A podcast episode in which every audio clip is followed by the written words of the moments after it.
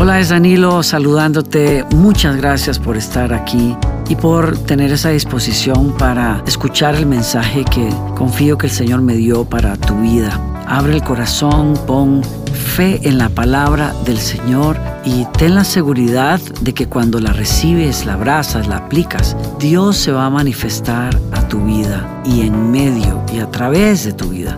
Y eso es lo maravilloso de la fe nuestra fe es viva. Dios está vivo, está operando en el mundo el día de hoy. Así es que prepárate. Sé que va a ser un buen tiempo y acompáñanos en este encuentro con Dios a través de su palabra.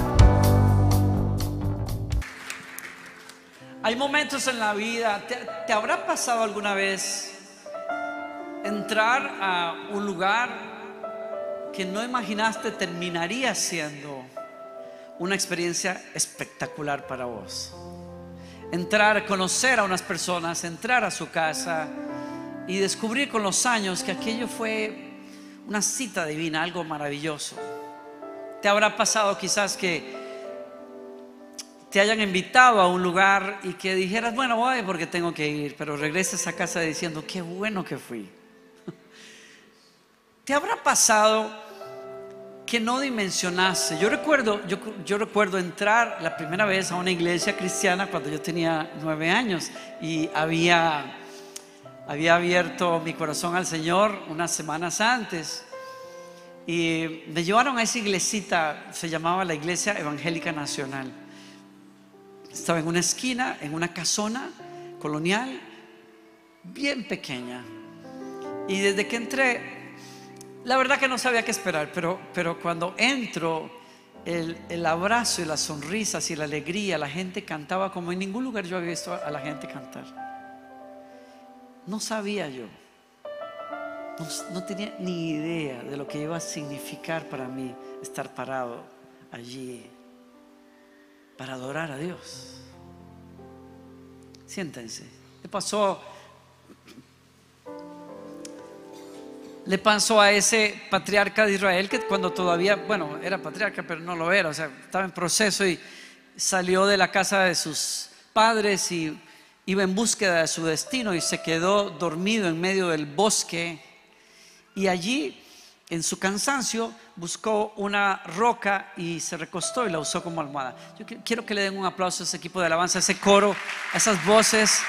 Gracias por dirigirnos a la presencia del Señor así como lo han hecho. Agustín, sos un capo, sos bárbaro, sos un grosso. y se quedó, se quedó dormido sobre una piedra. Estoy hablándoles de Jacob, ¿se acuerdan? Y, y tuvo esa visión en sueños, un sueño en donde vio que había una escalera que conectaba la almohada de piedra con el cielo y sobre la escalera, al final de la escalera, el Señor estaba sobre ella, revelándose a su vida de una manera poderosa, personal, por primera vez. De una manera muy puntual, diciéndole, yo soy el Dios de tu abuelo, soy el Dios de tu padre y soy tu Dios. Eso le cambió la vida. Y le dijo, y no te dejaré hasta que haya hecho todo aquello que prometí. Me encanta eso. Y Jacob se levanta y toma, toma la piedra y, realmente con un atino espiritual impresionante, levanta la piedra y toma aceite y unge aquella piedra, dedica aquel, aquella piedra como un altar para Dios y dice, este lugar es terrible, porque este lugar es casa de Dios y yo no lo sabía. Son esos momentos de, de develación, de, encuentro con realidades que, que sacuden la vida y que nos cambian el destino para siempre. Me refiero a esto porque Jacob descubrió que aún en su momento, en uno de sus momentos más oscuros y de incertidumbre, Dios lo estaba empujando hacia un capítulo maravilloso de su vida y para cambiar el destino lo introdujo a la realidad de su nombre y de su presencia. Y por eso aquel lugar se convierte en un punto de referencia espiritual y de fe para, para él. Yo creo que así es la iglesia. La iglesia, bueno, de hecho él lo dice, esta es casa de Dios y puerta del cielo. Es exactamente lo que es la iglesia. La iglesia en el, plan maestro de Dios es la puerta de conexión para que las personas encuentren el mensaje del Evangelio que los lleva al cielo, pero que les muestra el cielo en la tierra también. Es un punto de conexión donde los ojos espirituales se abren y al quien descubres a Jesucristo revelado para nosotros como el Dios que moró, que mora entre nosotros y que es el que nos reclama por nombre y nos dice, yo te hice, eres mío, eres para mis propósitos y por eso te traigo a mi casa, eres parte de esto. Tú y yo estamos sentados en el sueño de Dios. Tú y yo estamos sentados en lo que resulta ser lo que la Biblia llama la novia o la esposa en el Nuevo Testamento, la iglesia amada de Jesucristo. El plan maestro de Dios en donde Él cambia vidas, seres humanos y los hace parte de su cuerpo. Es una de las figuras que usa el Nuevo Testamento. Su cuerpo, su iglesia, su casa, su familia es la otra figura que usa. Para que a través de una familia que ha encontrado perdón de pecados y que está en proceso de santificación, la tierra, los seres humanos puedan ver y palpar cómo es que se ve la nueva humanidad que Dios quiere construir, cómo se ve, cómo actúa, cómo trabaja, cuáles son los principios que funcionan sobre una, una humanidad nueva en donde se encuentra el perdón y la paz para la conciencia y no hay culpa más y hay amor y entrega y sacrificio y paciencia y el poder de Dios se manifiesta. Ese lugar misterioso del que hablábamos ayer, en medio de los querubines que se encuentran y donde la luz de Dios y la gloria de Dios se hace visible, hoy es la iglesia. Ese es el, el proyecto de Dios. Y tan fuerte es y tan tan fuerte y tan puntual en el propósito de Dios que Jesús dijo, yo edificaré mi iglesia y las puertas del infierno no van a poder sostenerse delante de ella. Está sentado en un milagro.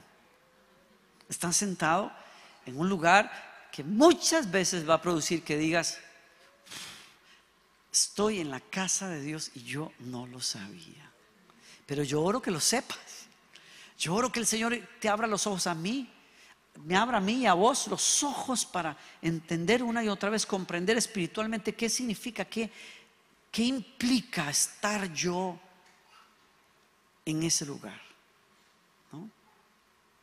Y he dicho ya que, los invito a que lean, que una, una imagen que el Señor usa es su casa. Y, quiero invitarlos a que lean en, la carta del apóstol Pedro, el, que lean conmigo en, Primera de Pedro, capítulo. bueno, si logro encontrar el capítulo.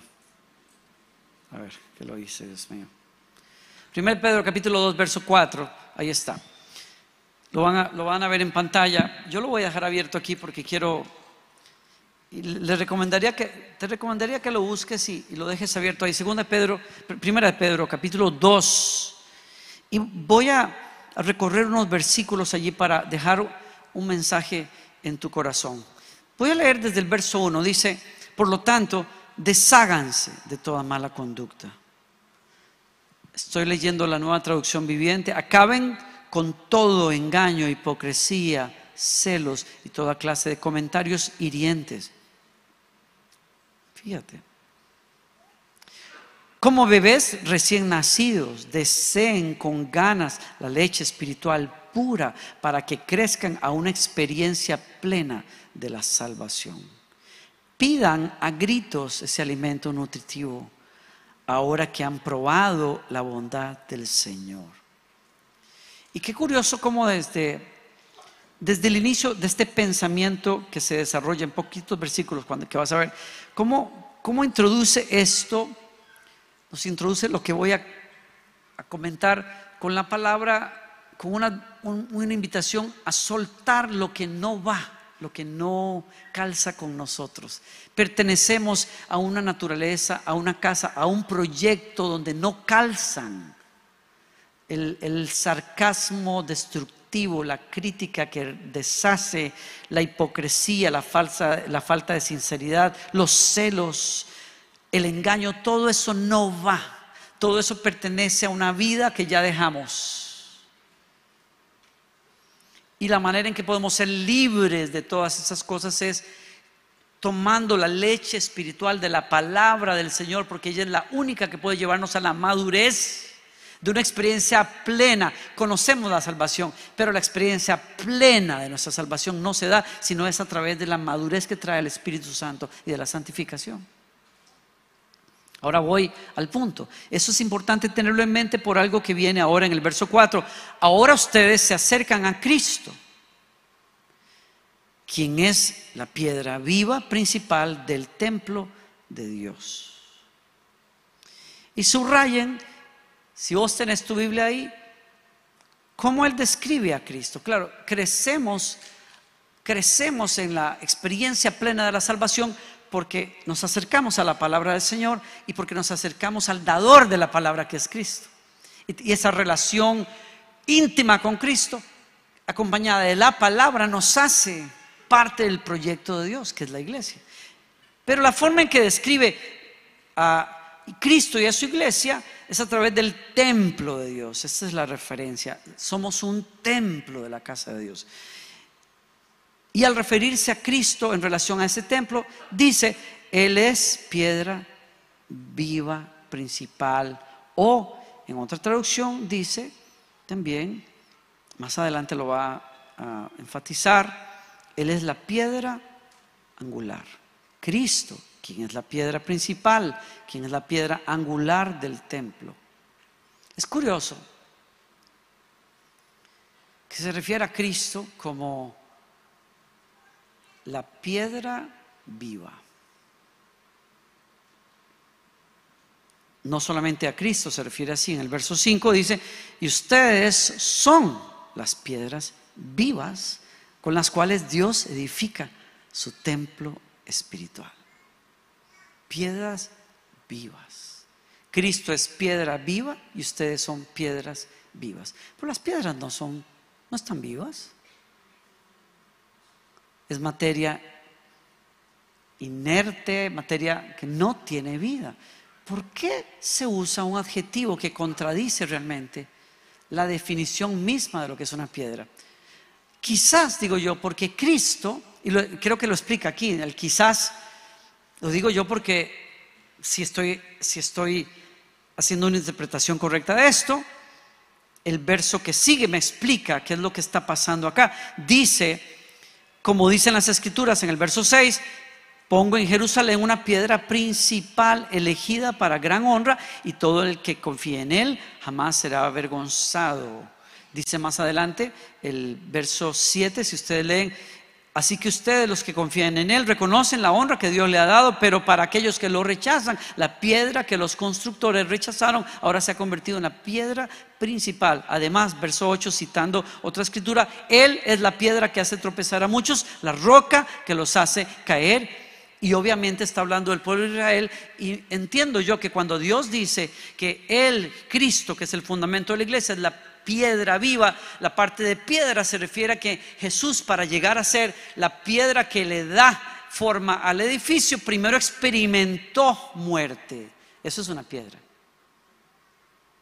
Primero experimentó el rechazo de, aquellos que se consideraban los administradores del plan y de los misterios de Dios, el pueblo de Israel. El pueblo de Israel dijo, cuando vio a venir a Jesús, dijo, mm, esa piedra no sirve de referencia para lo que Dios quiere hacer. Este no puede ser el Mesías por esto, esto, esto, esto, esto, esto. Comencemos porque viene de Nazaret y por ahí podemos seguir. No sirve, pero dice la escritura que ese que probó el rechazo, probó la muerte misma para llegar a ser el principio de sustento y de forma del proyecto de Dios y muere en la cruz rechazado completamente, hecho pecado por nosotros, pero Dios que lo escogió, lo levantó de la tumba y delante de todos nosotros y de su pueblo Israel declara y dice, lo que ustedes rechazaron, lo que ustedes dicen que es un escándalo, yo lo escogí para que sea la primera piedra que le da la forma al resto del edificio, que es una nueva humanidad que va a reflejar mi gloria y al que yo voy a llamar mi templo. Yo escojo que ese templo sea fundado sobre esa piedra. Y por eso se llama piedra viva. Habiendo probado la muerte, ahora le da vida. ¿A qué? A un edificio. La escritura nos dice a nosotros entonces, y Pedro nos dice a nosotros, ustedes también, son piedras vivas con las que Dios construye su casa. Y claro, venimos a lo mismo. ¿Por qué llamarnos a nosotros piedras vivas? ¿Por qué no nos llaman, no sé, otra cosa? Bueno, porque nosotros venimos de la muerte misma. Nosotros no servíamos para nada para los propósitos de Dios. Si a los ángeles los hubiesen puesto a hacer audiciones o hacer un chequeo de con quiénes Dios podría construir su proyecto eterno, ellos hubieran dicho, estos no sirven para nada. Y Pablo fue bien sincero cuando guiado por el Espíritu Santo le dijo a la iglesia de los, de, los corintios, pero mírense ustedes, no se les olvide de dónde vienen ustedes, que por cierto es un buen, es un buen ejercicio para los que estamos en el ministerio. Nunca olvidarnos de dónde venimos nosotros.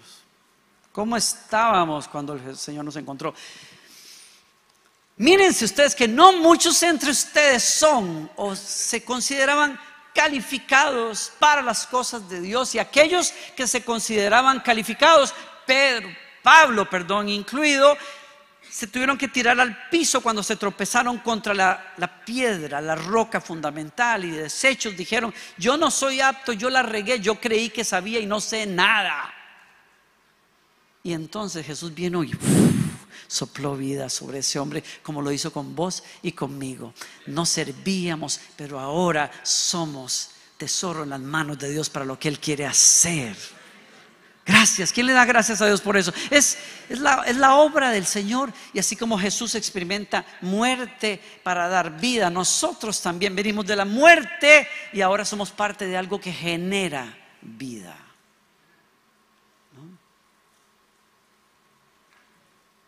Y estoy diciendo en pocas palabras, como dice Pedro, si vos querés ser una piedra con la que el, Señor construye ese proyecto, vos necesitas conocer o pegarte al que la diseña y al que le da forma. Porque Cristo es la piedra angular. En otras palabras, es indispensable para cualquiera de nosotros. Vuelvo al tema que nos ocupó ayer y que nos ocupó esta mañana. Si yo quiero ser parte de esa casa, yo necesito tener un punto de referencia. Y el punto de referencia es la piedra que marca la esquina que comienza el edificio. Porque solo mi relación con esa piedra marca en qué lugar del edificio puedo estar yo. Yo necesito la referencia que es la piedra angular. Yo necesito conocerlo. Yo necesito palparlo, yo necesito escuchar su voz, yo necesito conocer su voluntad en su palabra, porque Él es el fundamento y es la piedra que marca el norte del edificio. ¿Me sigues? Es indispensable que vos tengas una relación personal, íntima con Jesucristo. No hay otra manera de ser parte de este proyecto llamó la atención a un detalle más, y es que Pedro dice, y usa la palabra, piedras vivas. Y, entonces yo, este, muy bonito tu comentario, Jorge. La verdad, mira, la verdad, no te lo quería anunciar para que no, para que me dejaras predicar de todas maneras, pero ahorita te voy a traer para desaparecerte aquí en este. Entonces es curioso porque Pedro no... Pedro dice que Cristo construye con rocas vivas. no con ladrillos. Entonces, déjenme, déjenme jugar un poco con eso. simplemente le di, le di cabeza un poquito a, qué raro. ¿No sería más fácil, digo yo, construir con piedras que uno encuentra en cualquier parte? ¿Por qué? O quiero decir con ladrillos porque son más ordenaditos, que yo, pero piedras. Ladrillos, no, piedras. Llegué a pensar y llego a pensar que es que un, un ladrillo, en realidad, obvio para todos, es de fabricación humana, echa mano de algo que está en la naturaleza, pero lo manipula para darle una forma. Y claro, cuando construimos una casa y un edificio con ladrillos, se ve muy limpio, se ve muy homogéneo, se ve muy chévere, lo que usted quiera. Pero es eso. Es una cosa cuadrada, una cosa rectangular, hecha para verse igual. Y a mí me parece interesante, esto como les digo es una aplicación mía, pero, pero me llama tanto la atención que creo que Jesús quiere llamar nuestra atención al hecho de que Dios no quiere construir con modelitos repetidos, aburridos, canzones, como le gusta la religión. A la religión, a los sistemas religiosos les gusta que todo se vea igual, que todos hablen igual, que todos se vistan igual, que todos canten igual, pero a Dios no le da la gana hacerlo así. Cuando uno ve ciertos sistemas religiosos funcionar, uno, yo me estremezco porque me doy cuenta de que ese espíritu religioso y legalista produce, quiere forzar a las personas a eso. Los encuadra. No hay individualidad. No hay eso. En cambio, Pedro dice piedras. Porque cada una es única, completamente distinta. No hay una igual a la otra. Hay colores, hay texturas, hay formas completamente distintas. Y con esto con piedras que son completamente distintas, de trasfondos completamente distintos, de colores completamente distintos, con dádivas, dones, trasfondos, colores, sabores completamente distintos porque a Dios le dio la gana y a Dios le place en la multiforme gracia que Él tiene de llamar a gente que viene de apellidos, de naciones, de trasfondos completamente distintos, de testimonios completamente distintos, aún de mentalidades completamente distintas para pegarlos en el proyecto de proyectos y Él gozarse en lo que es la multiforme gracia que se manifiesta a través de cada uno de la manera en que Dios quiso. Y por eso mi invitación para vos es, ¿por qué querés parecerte al otro? ¿Por qué querés verte como el otro? ¿Por qué querés la unción del otro? ¿Por qué querés la influencia del otro? ¿Por qué querés la voz, etcétera, de otro? Cuando vos sos único. Te pensaron y dijeron, cuando el maestro pasó por ahí al lado del camino, dijo, esa piedra me sirve para esa esquina y es en esa esquina donde va a cumplir su función. ¿Alguien, ¿alguien está aquí conmigo hoy?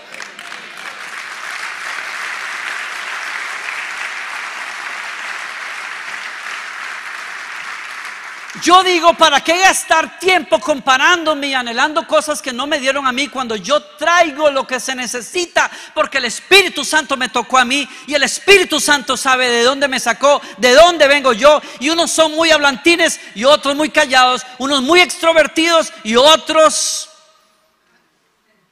muy introvertidos y unos muy grandotes y otros muy pequeños. Y a Dios le gusta eso. Y Dios puso en algunos pasión por los niños y en otros pasión por los jóvenes y en otros puso el conocimiento de un arquitecto y la mentalidad de un gerente y a otro lo sacó del mundo de las artes para expresarle a un mundo que otros no pueden alcanzar. Pero hay una esquina, hay una pared, hay un dintel, hay una puerta donde vos calzas perfectamente. Y mi invitación para vos es encontrar ese lugar. Y deja que el maestro y se pero ¿dónde está ese lugar? Primero, conéctate con la piedra angular porque solo Él sabe en qué punto del edificio Él te encontró un espacio. ¿Alguien dice amén a eso?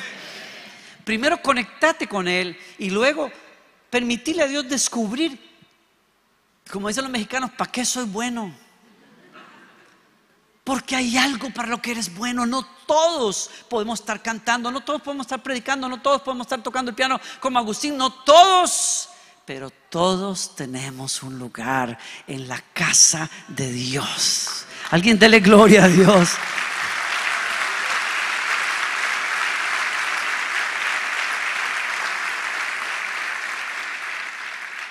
Habrá maneras que Dios tiene, como lo hace con todos nosotros, en que va a mostrarte quién eres en el reino.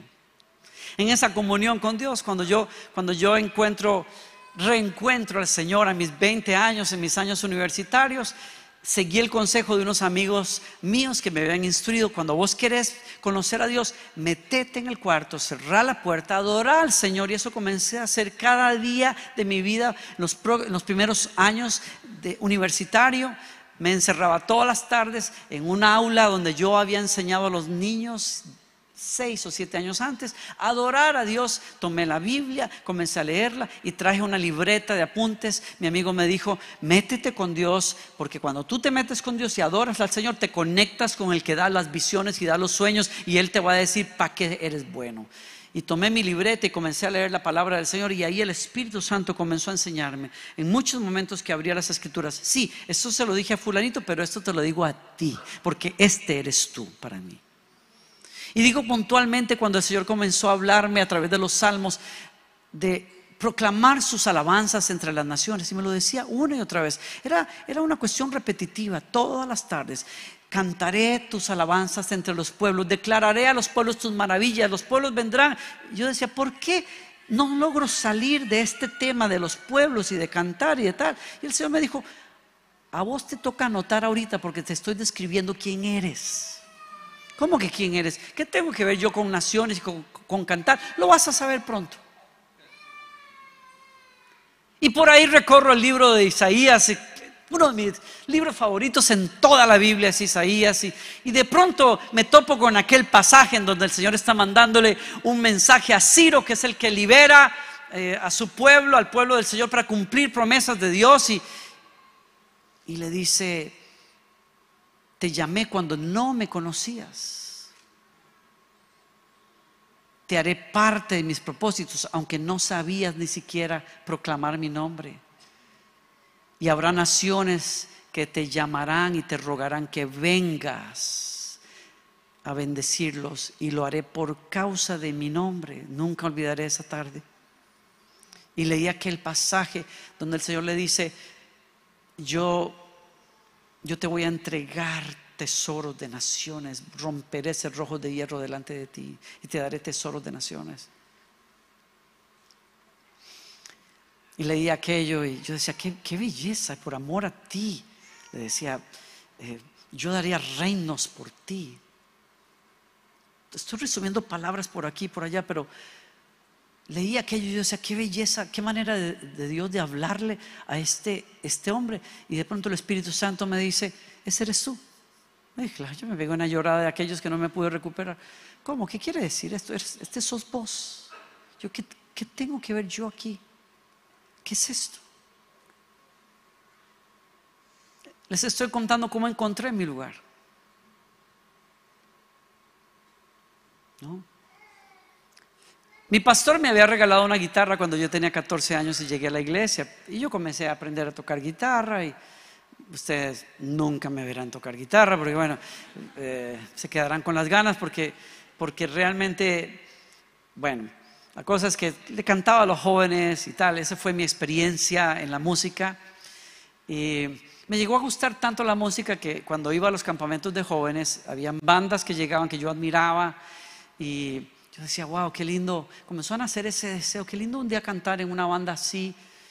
Y me acerqué a ellos, me hice amigo de ellos eh, en un campamento y les dije, oigan, qué, qué grupazo. Tenían unas voces espectaculares. A mí siempre me ha gustado la música vocal, muchas armonías, quiero decir, grupos vocales. Y, entonces me admiré con estas voces que ellos tenían y me acerqué y les dije, qué, qué increíble ustedes, cómo cantan de bien. Y, y entonces, gracias, gracias. Y les dije, eh, a mí me gusta cantar también. Y ellos, ah, ah, bueno, qué bueno, aleluya. Y les dije, ustedes no, no sé, ¿a qué hora ensayan ustedes? Y ya ahí, cuando, uno, cuando alguien se acerca así, entonces como que la gente, los cantantes se miran y dicen, bueno, como a las 5 de la tarde. Ah, bueno, ok. Es que a mí me gustaría que ustedes me escucharan cantar. Es que me encanta como ustedes cantan y yo creo que yo calzaría muy bien con ustedes. Y, ah, ellos sí, sí, sí, venga a las 5. Nunca llegaron. No llegaron. Estoy hablándoles de un campamento allá en el campo, en medio de la nada. 5 de la tarde me asomé donde estaban las bancas y el púlpito y un techo de zinc, nada más. Nunca llegaron los sinvergüenzas esos. Me pegaron una engañada, no me querían saludar al final, dijeron, este es un loco de esos que, que cantan y no cantan nada. Usted se ha topado usted con gente así que dice, ahí el Señor me llamó a cantar, pero no cantan para nada. O sea, una cosa que uno dice, Señor, es que ni siquiera para decirle que cante en la casa, porque después viene el marido a reclamarle a uno, ¿a quién le dijo a mi esposa que cante?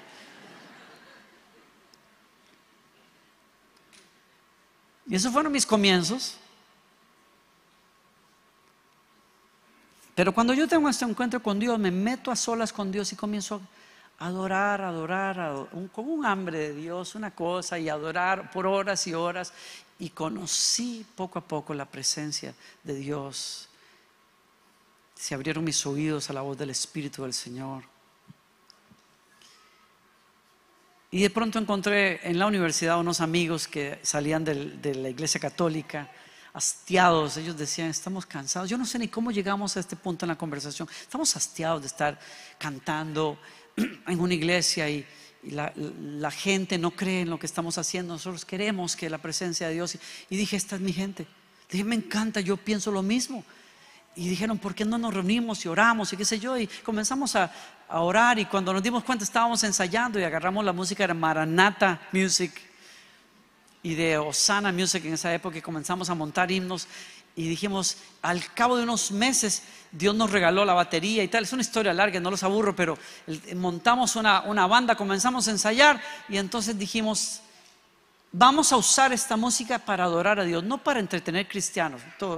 no sé por qué todos los jóvenes le queremos tirar cuando estamos muy apasionados, la iglesia está mal, todo está mal, nosotros somos los únicos que estamos bien, en fin. Entonces yo, no, la iglesia está mal, nadie sabe adorar, nosotros sí y no vamos a perder tiempo en la iglesia, nos sacudimos el polvo de los zapatos, nos vamos a ir a, cantarle a los gentiles, no, a cantarle a los jóvenes, a cantarle a la gente en los campamentos.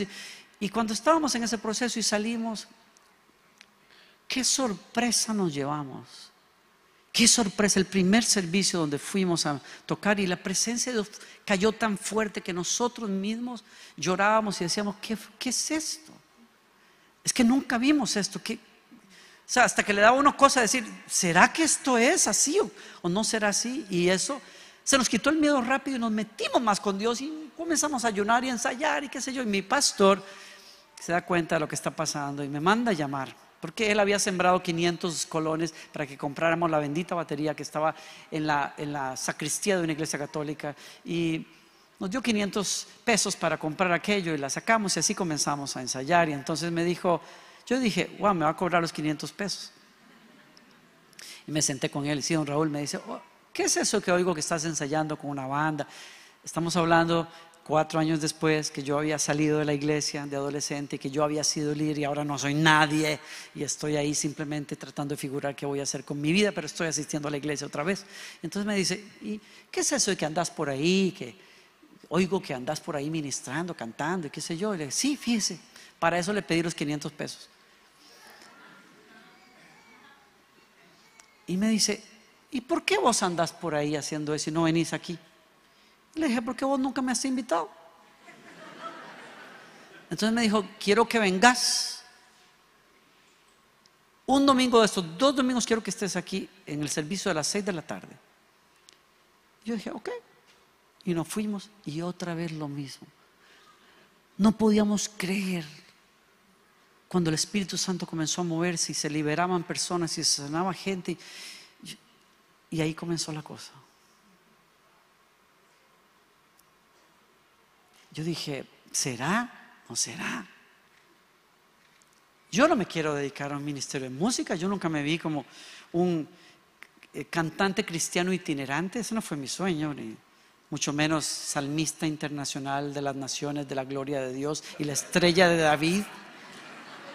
Algo así, o sea, yo, yo nunca, nada de eso.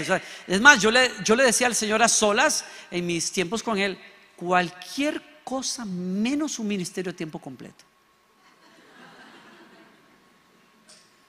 déjame yo montar negocios, yo quiero tener mi propio sustento y después yo te sirvo a vos los fines de semana, pero no me metas en un... Eso fueron siete años de lucha.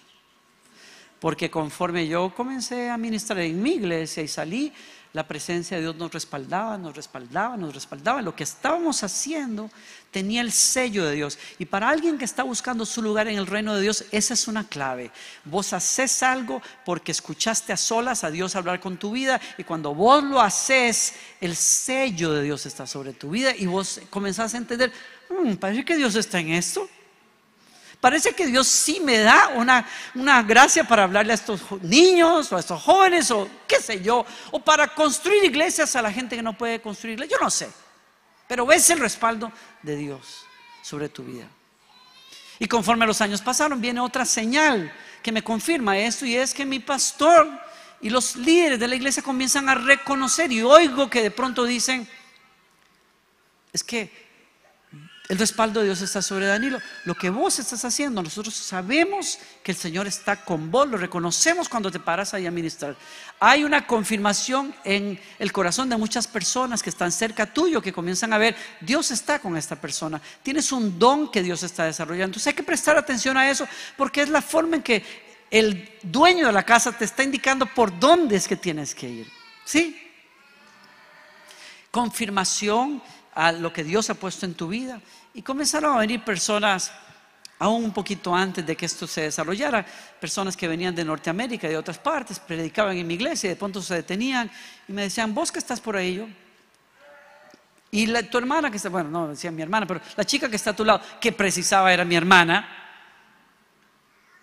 Y nos decían, yo no sé quiénes son ustedes, pero yo los veo a ustedes dos cantando en una plaza delante de miles de personas hay techos como de Texas, es un lugar colonial, es en Sudamérica, y ustedes dos van a estar cantando entre las naciones. Y cuando dijo aquello casi me morí. Dije, ¿quién le dijo a esta? Que eso es lo que Dios me repite y una y otra vez. Proclamarás mi nombre entre las naciones.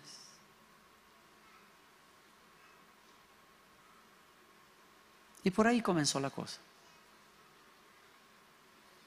Sobra decir que hay conexiones divinas en el camino que te llevan a otro nivel. Y entonces fui a México, como les conté, y vi aquella manera en que Dios utilizaba a otras personas que iban adelante de mí en estas cosas y regresé a casa así como enloquecido.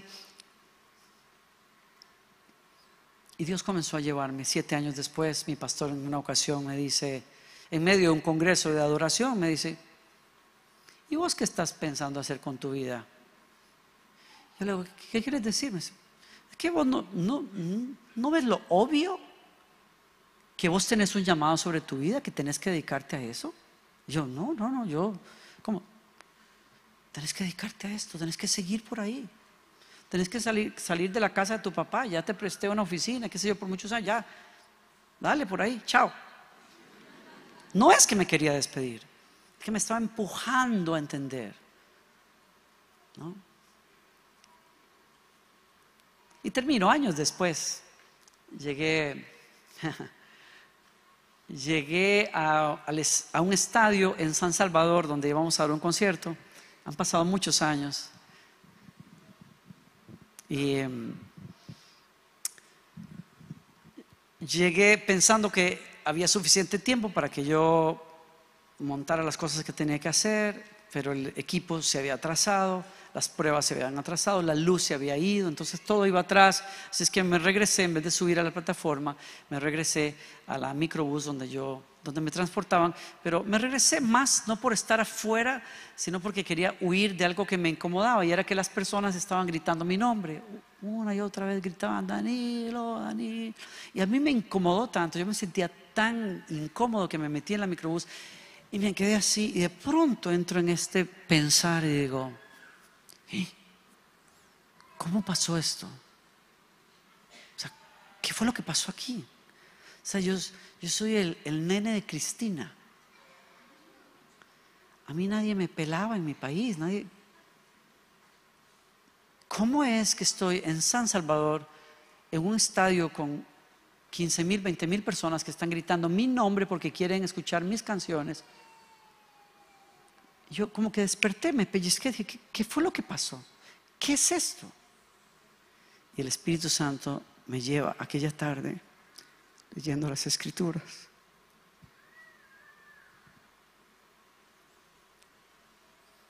Te llamarán de otras tierras y te rogarán que vengas a bendecirlos. Y esto lo haré por amor a mi nombre. Y ahí el Espíritu Santo me dijo, Nunca se te olvide. Esto pasó porque es mi plan y mi propósito y te presto ese favor por un tiempo. Si mi favor no estuviera sobre vos, nadie te pelaría.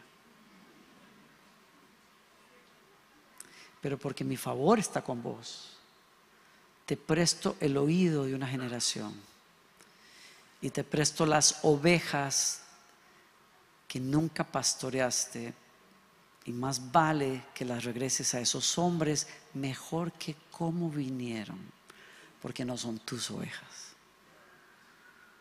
Así es que cuando te subas ahí, recuerda de dónde vienes y recuerda para qué eres bueno y haz lo que te dije.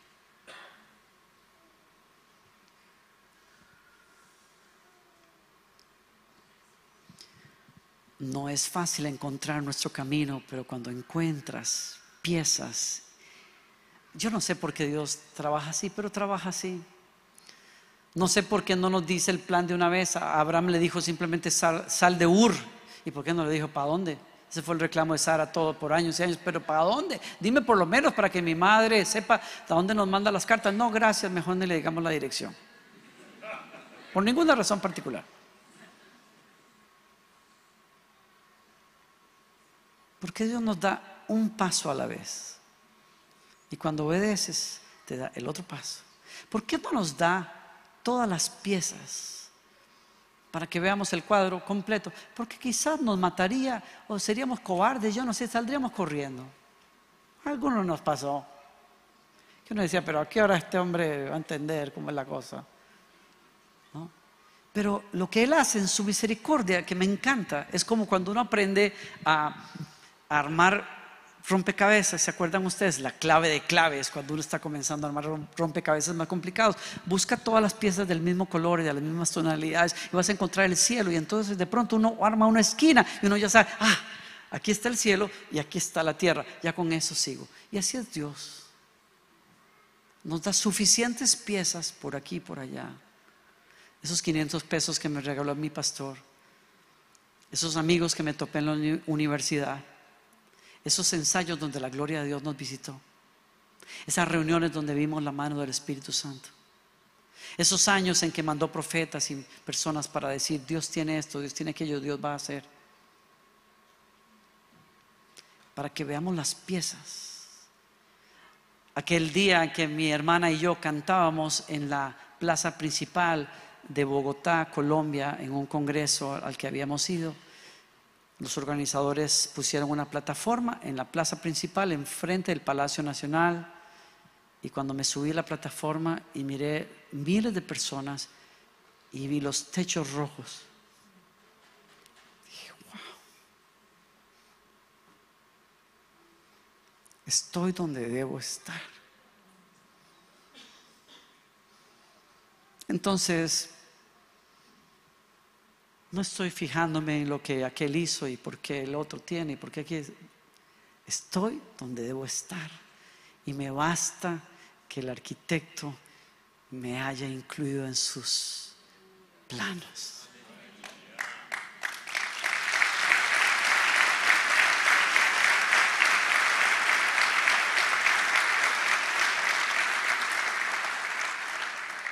Encontra tu lugar. Escucha la voz de gente sabia cerca tuyo que pueden apuntar a eso. Escucha la voz del maestro cuando estás a solas. Mira lo que Dios hace cuando vos haces lo que hagas. Hacelo con todo el corazón. Y nunca perdás la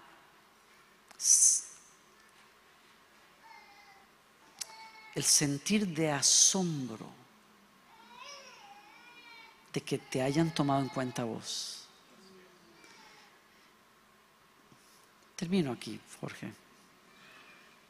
No todos vamos a estar en pantallas, pero todos tenemos un lugar. Quizás tu lugar, miren, algunos dirán, ay, qué bonito estar en este lugar. Yo le digo, yo les digo a ustedes, no es tan bonito algunas veces estar en este lugar. ¿Cómo peleé con Dios? Eso entre vos y yo, ¿cómo peleé con Dios por años? Diciéndole, no me, no me pongas en un lugar visible, yo me conozco, yo la puedo regar muy fácil y yo no quiero llevar eso sobre mis espaldas. Me he peleado con Dios muchas veces y entre más le he pedido que no me ponga ahí, más visible me hace.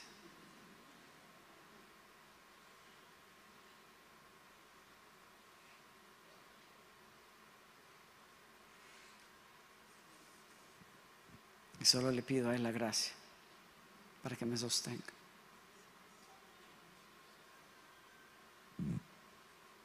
Él sabe por qué.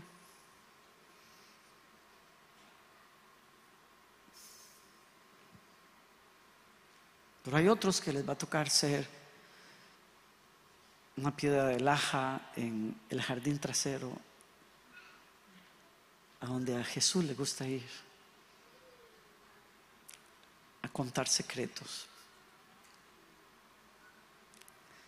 No te quejes porque es tan privado, porque ese es el lugar donde a Jesús le gusta.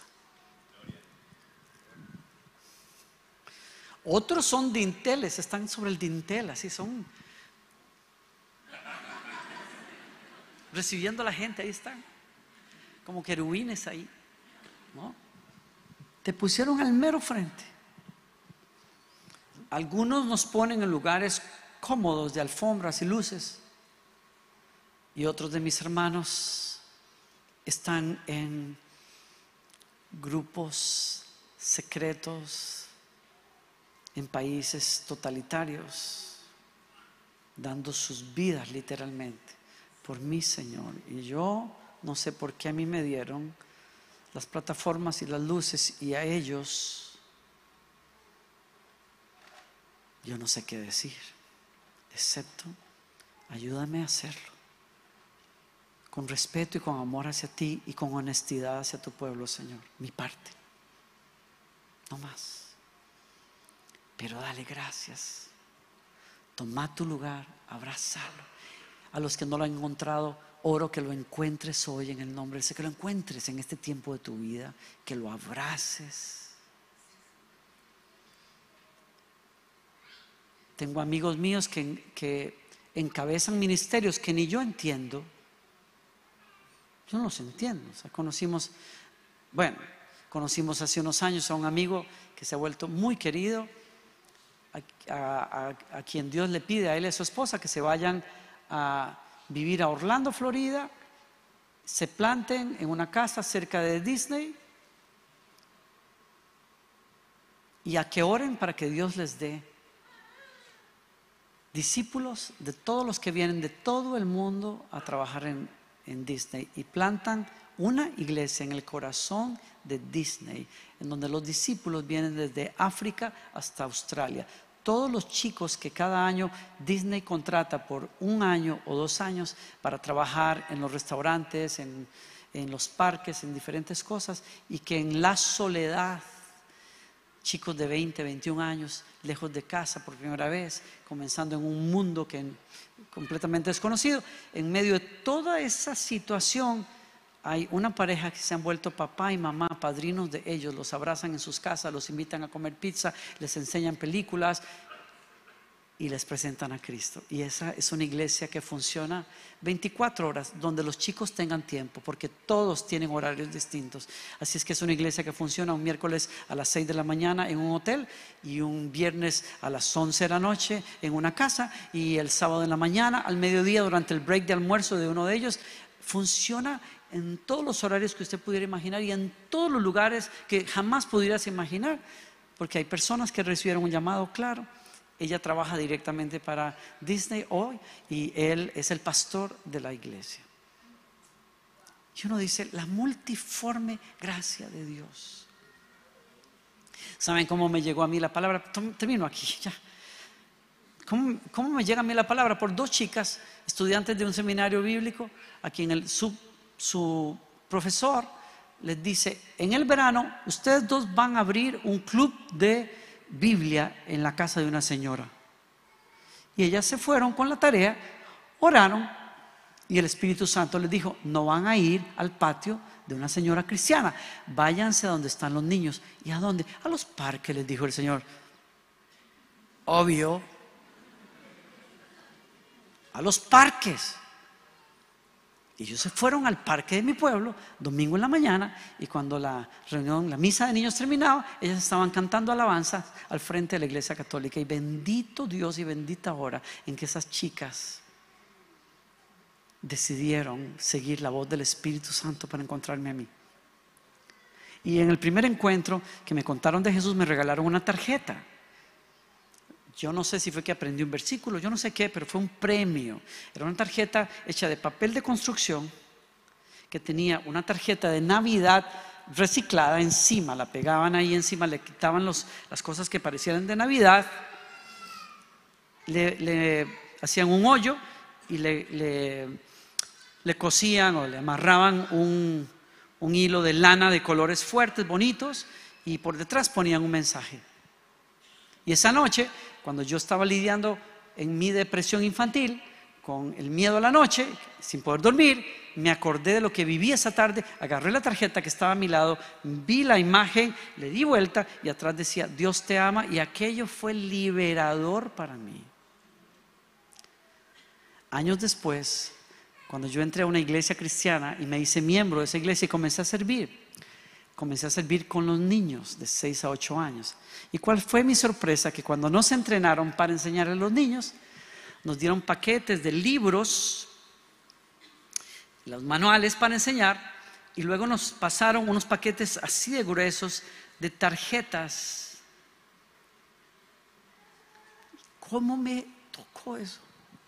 Cuando abrí aquellas cosas y me dijeron, mira, vos les enseñas a los niños sus versículos bíblicos y les vas a dar este premio. Así, se, así los animamos a regresar. Y cuando yo abro aquello, eran 100, 200 tarjetas con colores bellísimos y cintos y cosas. Y me dicen, nuestros hermanos en Estados Unidos reciclan tarjetas de Navidad, las pegan sobre papel de construcción, las preparan en paquetes de 100 y 200 y los envían a Latinoamérica para ayudar a los maestros de escuela dominical a hacer su tarea. Y yo bendigo quienes hayan sido esas personas. Nadie le hubiera dicho a esa mujer o a quien haya sido que preparó esos paquetes que me iban a alcanzar a mí. Y que iba a ser la voz de Dios en aquella noche para mi vida. Nunca menosprecies lo que haces. Por pequeño que sea. Que vos seas parte de algo que tiene implicaciones eternas es suficiente premio. ¿Quién dice amén a eso esta, esta noche?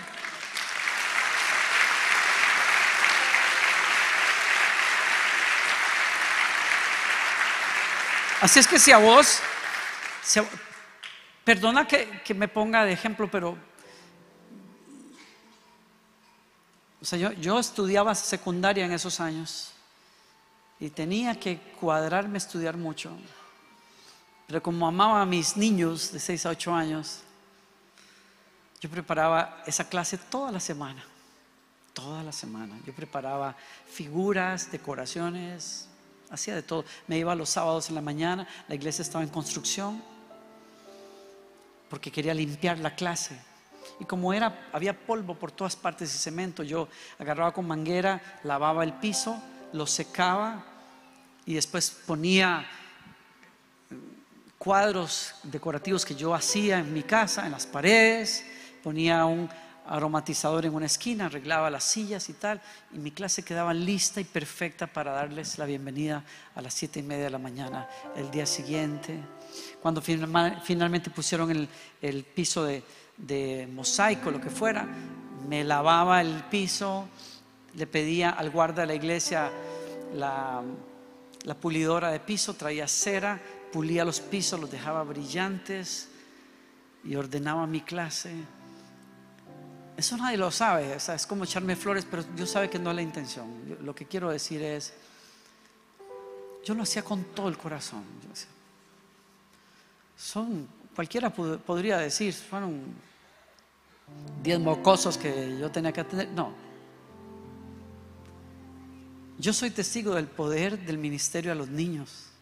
Yo no estaría aquí si no fuera porque alguien valoró tanto ese ministerio.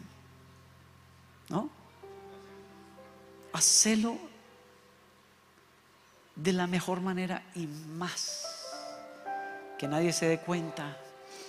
Dios no me va a dar igual un premio por yo haber hecho eso también. Igual se los conté a ustedes, así es que ya me le estoy ahorrando al Señor el premio. Lo hice porque amaba aquello. Mis padres me dijeron en una ocasión, si vemos que tus notas bajan así, lo que sea te sacamos. Así es que yo tenía un reto muy grande. Yo decía, yo tengo que hacerlo bien, pero a mí nadie me va a quitar la pasión que tengo por servirle a esos niños y hacerlo con excelencia y con todo el corazón. Y mi madre me decía, estás gastando mucho tiempo. Yo decía, mamá, te estoy dando buena anotación o no? Sí, entonces déjame hacerlo. Hazlo más allá de lo que te pidan, con todo el alma, con todo el corazón y nunca esperes que alguien te dé las gracias que espero en este tipo de iglesia te van a dar las gracias, pero no esperes que nadie, porque solo el contador celestial es importante que lleve cuentas con vos. Pero te aseguro que las lleva muy bien y que te va a reconocer cuando llegue el tiempo. Así es que no perdas la oportunidad. ¿Sí?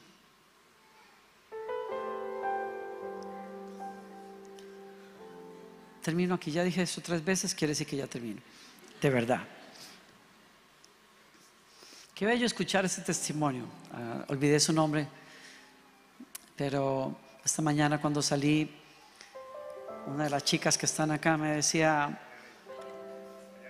Marianela, me decía, hace 20 y resto de años viniste terminaste de ministrar. Yo no sé por qué. Yo, yo, tenía 14 años, me dice ella, te volteaste así sobre la nada. Me dijiste, un día tú vas a ser una gran líder, vas a ser una líder en esta iglesia, esto y esto y esto. Y ella, y ella me dijo, yo hice como, yo ni siquiera vengo a esta iglesia. Yo soy de Guillón. Y me dice, los años pasaron. Yo me perdí de las cosas de Dios. Hice un desastre de mi vida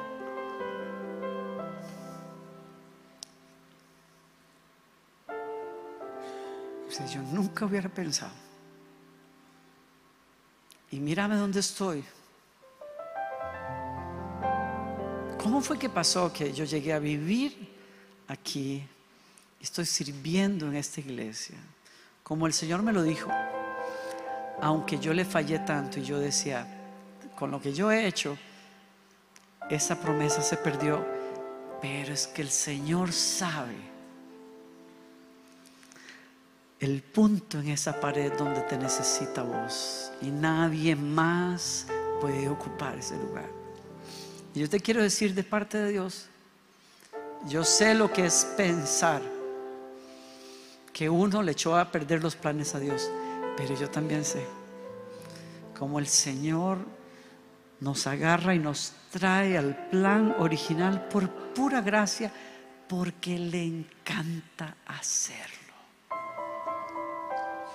Si vos has perdido la esperanza y vos decís, yo no sé cómo eso podría pasar, yo estoy aquí para decirte, tenés tiempo todavía. Encontrá tu lugar. Así es que yo le voy a pedir a esos de ustedes que, que dicen, pastor, yo quiero, pero yo soy de esos que pensé que los planes habían cambiado. Quiero que te pongas de pie y vengas aquí al frente. Quiero orar por vos. A esos que dicen, yo escuché la voz de Jesús cuando era niño, pero ¿será que Él tiene, todavía ese lugar para mí? Ven aquí al frente, yo te quiero decir sí, ese lugar todavía está. Nadie puede tomar ese lugar. Y si vos sos de los que decís, yo ni sé cuál será mi lugar, no sé. No entiendo, pero quiero. ¿Por qué no venís aquí al frente? le decís, aquí estoy, Señor. Enséñame. Acérquense más, acérquense. Acérquense, acérquense. Aquellos que dicen, yo quiero ser parte del edificio de mi Señor, salgan de su silla. Si están escuchando el llamado del Señor, porque vos sospechás, háganse más al frente, lo más que puedan. Denle espacio a muchos que están viniendo todavía.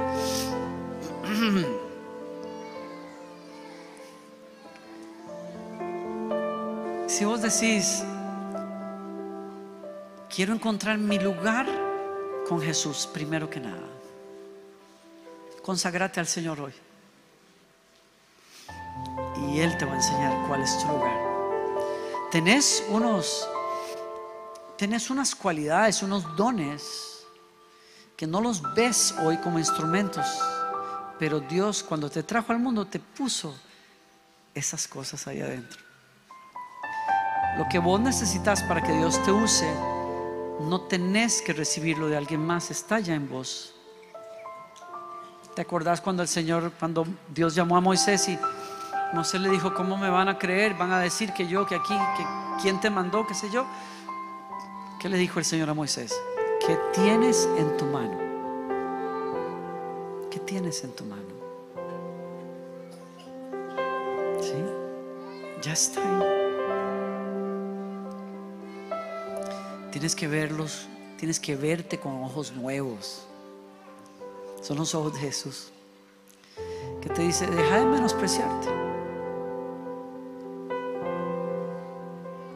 Deja de verte de menos.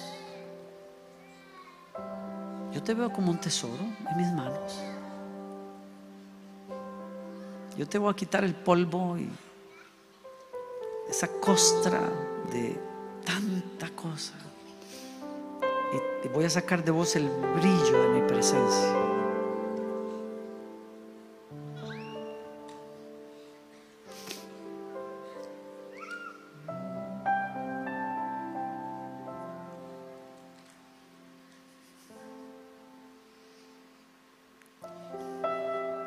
Decirle al Señor, aquí estoy, Señor.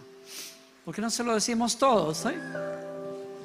Abran esos brazos donde ustedes estén y díganle conmigo al Señor, aquí estoy, Señor. Me cuesta creerlo, pero lo creo. Que vos me tomes en cuenta a mí, Señor. Qué honor, qué amor y qué gracia y sé que me veo como una roca tan irregular, preferiría ser un ladrillo de color uniforme, pero soy una roca con cosas distintas y formas raras y qué sé yo, pero lo acepto. Soy tu creación. Y Señor Jesús, te doy el primer lugar en mi vida. El primer lugar en mi vida. Me conecto con vos primero.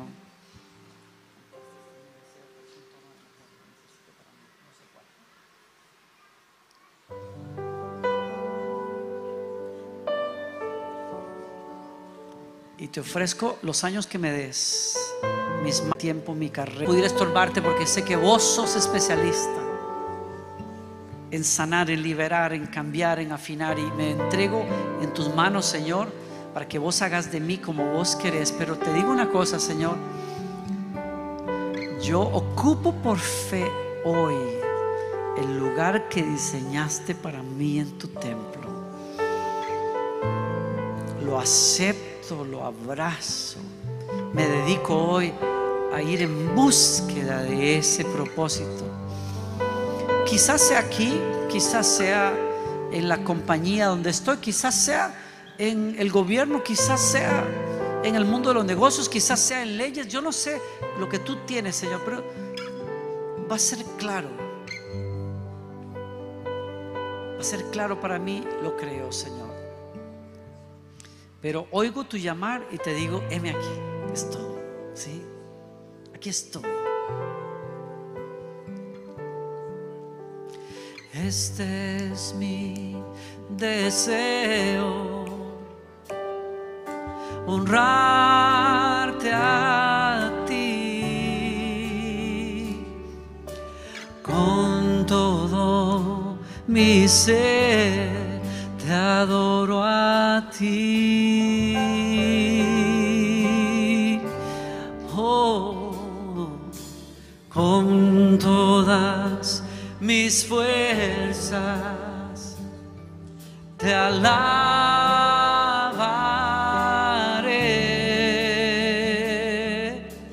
Mi adoración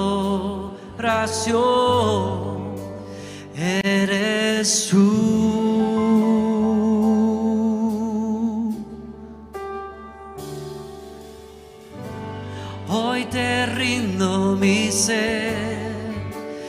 Doy mi corazón.